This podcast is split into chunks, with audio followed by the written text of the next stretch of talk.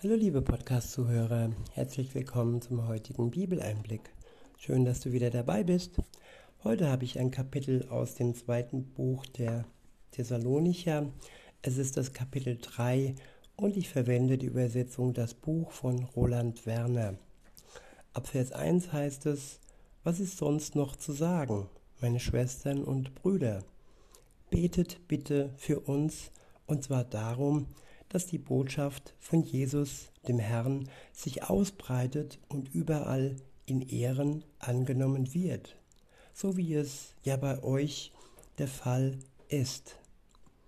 Ja, wer die Botschaft empfangen hat und sie in Ehren angenommen hat, der sollte alles daran tun, alles dafür tun, dass auch andere diese Botschaft empfangen können durch das Gebet in allererster Linie und dann durch das, was man selber tun kann, durch all die Eigenschaften und Gaben, die uns Gott gegeben hat. Weiter heißt es, ja, und auch darum, dass wir vor boshaften und gewaltbereiten Menschen bewahrt werden. Es gibt viel Boshaftigkeit und Gewalt Bereitschaft in unserer jetzigen und heutigen Welt. Und wer Gott um Bewahrung bittet und wer von ihm noch ja Aufgaben zu erfüllen hat, darf, der wird auch von ihm bewahrt werden. Und wenn die Zeit dann für jeden einzelnen von uns gekommen ist, diese Zeit kennt nur Gott. Und das heißt nicht ganz alt oder jung oder mittel, Nein, das heißt, wenn die Zeit gekommen ist, dann sind wir bewahrt, dass man uns das ewige Leben rauben kann. Diese Bewahrung ist zu 100% sicher. Wenn wir an Jesus dranbleiben, nicht locker lassen und die Beziehung zu ihm nicht beenden, ihm nicht den Rücken zu kehren, bewusst und äh, ihn ablehnen, dann wird er uns schützen. Und dieser Schutz geht bis in die Ewigkeit hinein. Und auch wenn man uns am Ende unserer Zeit eventuell unser Leben rauben kann, das irdische Leben, so kann man uns nicht, ja, das ewige Leben rauben. Diese Bewahrung, die ist fest und sicher. Weiter heißt es, ja, und auch darum, dass wir boshaften und gewaltbereiten Menschen, dass wir vor boshaften und gewaltbereiten Menschen bewahrt werden. Denn nicht alle sind bereit, den Weg des Vertrauens auf Gott zu gehen. Doch Gott ist vertrauenswürdig. Er wird euch stark machen und euch vor dem Bösen bewahren. In Bezug auf euch aber sind wir ganz sicher. Und die Grundlage dafür ist Jesus. Die Grundlage dafür ist Jesus selbst, dass ihr das tut und auch in Zukunft in die Tat umsetzen werdet, was wir euch nahelegten und was wir euch nahelegen. Er, der Herr, richte eure Herzen auf die Liebe Gottes und schenke euch die Ausdauer, für die der Messias selbst das Vorbild ist. Ich wiederhole, er, der Herr, richte eure Herzen aus auf die Liebe Gottes und schenke euch die Ausdauer, für die der Messias selbst das Vorbild ist. Ja, wer die Liebe Gottes vor Augen hat, der ist gestärkt. Und wer eng verbunden ist mit Jesus und seinem Geist, der bekommt Ausdauer geschenkt. Auch im Blick auf Jesus, der selber bis in seinen Tod hinein standhaft war. In, in Gethsemane, im Garten Gethsemane, da hat er gerungen, er hat Blut geschwitzt, ob er wirklich bis zum Ende gehen kann und will. Und er wurde versorgt. Gott hat, Gott der Vater hat ihm Engel geschickt und ja, sie haben ihn versorgt und er konnte bis zum Ende gehen. Er konnte für uns, für die Menschheit sterben, damit alle die, aber wirklich nur die, die dies in Anspruch nehmen, ewig leben können. Damit alle die, die den Tod Jesu, sein Tod am Kreuz für sie, ja, ewig leben können. Weiter heißt es, der nächste Abschnitt ist überschrieben mit verantwortlich leben.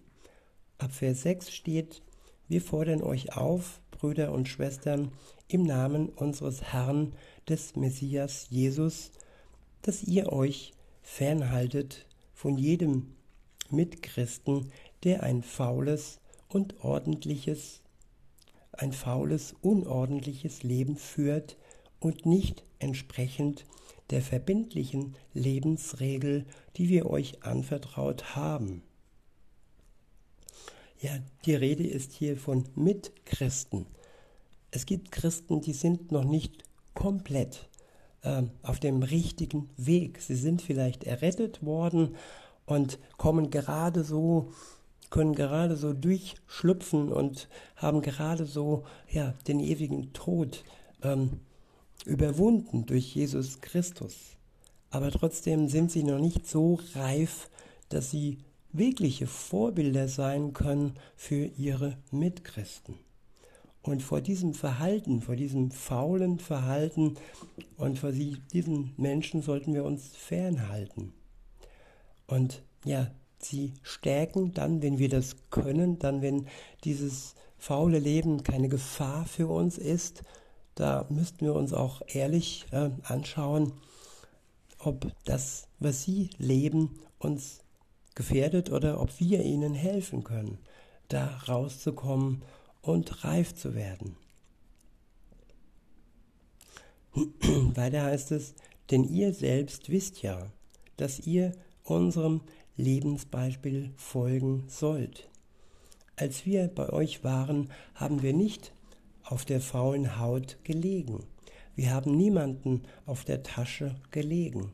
Vielmehr haben wir uns selbst Tag und Nacht abgemüht und mit Arbeit geplagt, damit wir keinem von euch zur Last fallen. Das haben wir getan, nicht weil wir nicht die Berechtigung dazu gehabt hätten, von euch unterstützt zu werden, sondern damit wir euch allen ein Vorbild vor Augen führen dem ihr nachfolgen könnt. Ja, geben und nicht nehmen. Das ist hier die Aussage, dass wir uns nicht gegenseitig ausnützen und ja, leer machen, sondern uns gegenseitig erfüllen mit unseren Gaben, ob das Arbeit ist, ob das Geld ist und ja, dass wir uns bereichern. In Vers 10 heißt es, auch haben wir euch damals, als wir bei euch waren, diese Grundregel übergeben.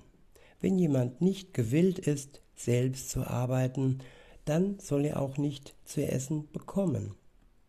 Wir haben nämlich erfahren, dass einige Leute bei euch ihr Leben ohne Ordnung führen, so dass sie überhaupt nicht arbeiten, sondern ihre Zeit mit sinnlosen Dingen totschlagen.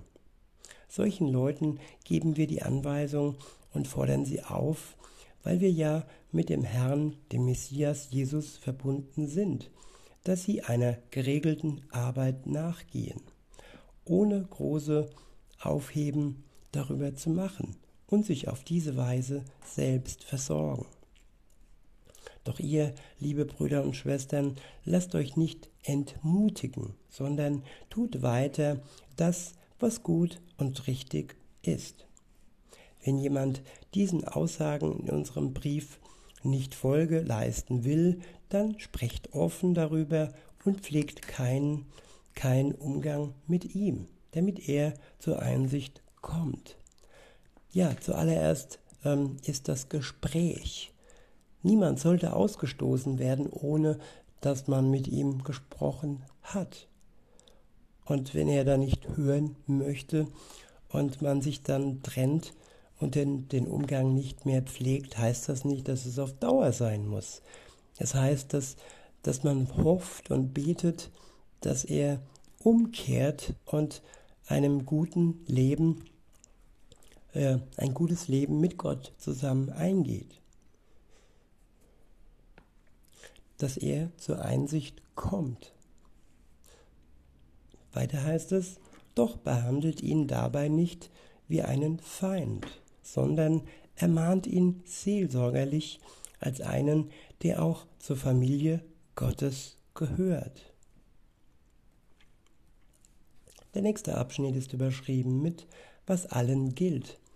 Ab Vers 16 heißt es, ihr selbst, der Herr des Friedens, möge euch in allen Lebenslagen und auf jede erdenkliche Weise den wahren Frieden geben.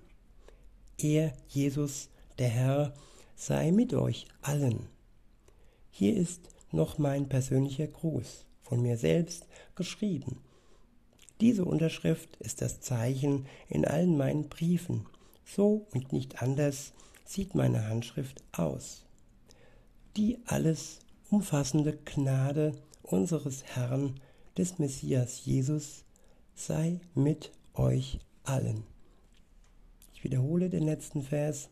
Die alles umfassende Gnade unseres Herrn des Messias Jesus sei mit euch allen. In diesem Sinne wünsche ich euch noch einen schönen Tag und sage bis denne.